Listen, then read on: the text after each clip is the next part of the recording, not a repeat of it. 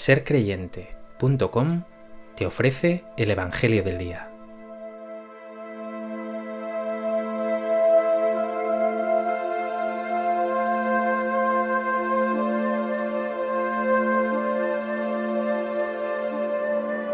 Del Evangelio de Lucas.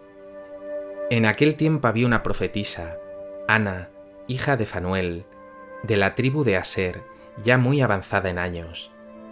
De joven había vivido siete años casada y luego viuda hasta los 84. No se apartaba del templo, sirviendo a Dios con ayunos y oraciones noche y día. Presentándose en aquel momento, alababa también a Dios y hablaba del niño a todos los que aguardaban la liberación de Jerusalén. Y cuando cumplieron todo lo que prescribía la ley del Señor, se volvieron a Galilea, a su ciudad de Nazaret. El niño, por su parte, iba creciendo y robusteciéndose, lleno de sabiduría, y la gracia de Dios estaba con él.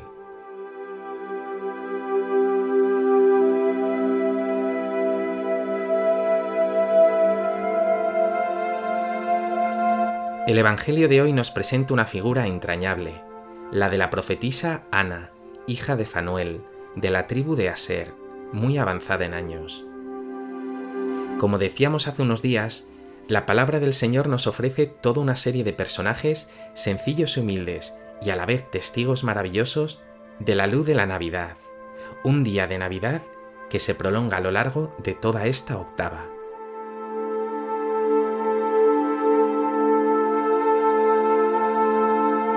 A propósito de este texto del Evangelio de Lucas, me gustaría compartir contigo tres reflexiones. En primer lugar, fija la mirada en la profetisa Ana, esta mujer centenaria que ya viuda no se aparta del templo. Ana, como nos hace ver el texto, esperaba de corazón ver al Señor. Sabe aguardar la hora de Dios y finalmente ve cumplida esta esperanza y en cierto modo premiado ese constante servicio al Señor mediante ayunos y oraciones. Ana, al igual que el anciano Simeón, pertenece, frente a todos esos sacerdotes, escribas y fariseos de su tiempo, a ese grupo de los sencillos a quienes el Padre revela el misterio de Cristo y el reino, que saben esperar y ven los signos de Dios en lo cotidiano, en el día a día. ¿Estás tú también lleno de esperanza y confías en las promesas de Dios hasta el final?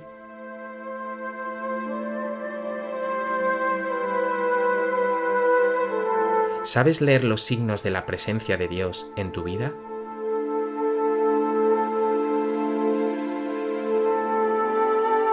En segundo lugar, Ana, porque sabe esperar y reconocer la presencia de Dios, descubre quién es ese niño.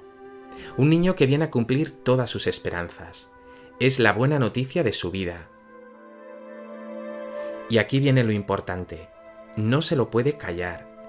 Nos dice el texto que hablaba del niño a todos los que aguardaban la liberación de Jerusalén. Al igual que los pastores de Belén o los magos de Oriente, Ana comunica a los demás la buena noticia, no se lo guarda, no lo convierte en una experiencia personal e intransferible.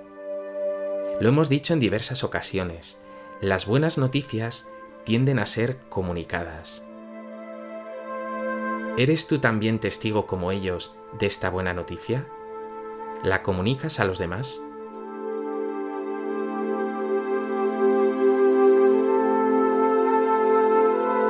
En tercer lugar, el texto de hoy termina diciendo que el niño Jesús iba creciendo y robusteciéndose, lleno de sabiduría, y la gracia de Dios estaba con él.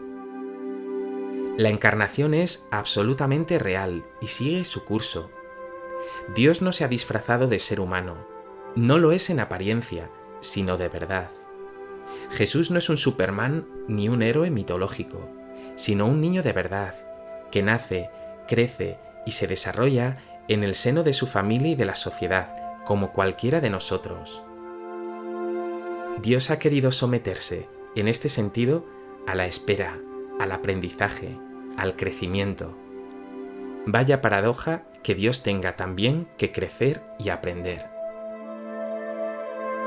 Pero así es la solidaridad el amor y la cercanía de Dios con nosotros.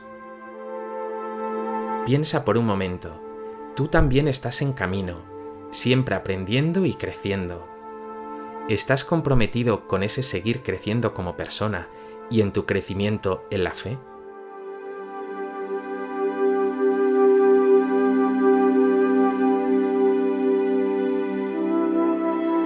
Pues que este Evangelio te lleve, como Ana, a vivir cerca de Dios en la oración y a esperar el cumplimiento de sus promesas. Dios nunca defrauda. Y que como ella transmitas la buena noticia a los demás.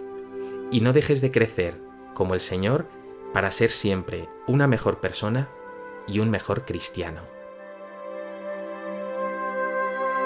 Dios Padre bueno, a veces me olvido de ti y me entrego a la desesperanza reaviva en mí la confianza en ti, la alegría, la esperanza por tu venida. Que sea valiente para dar testimonio de tu buena noticia y que jamás deje de crecer en el amor a ti y al prójimo.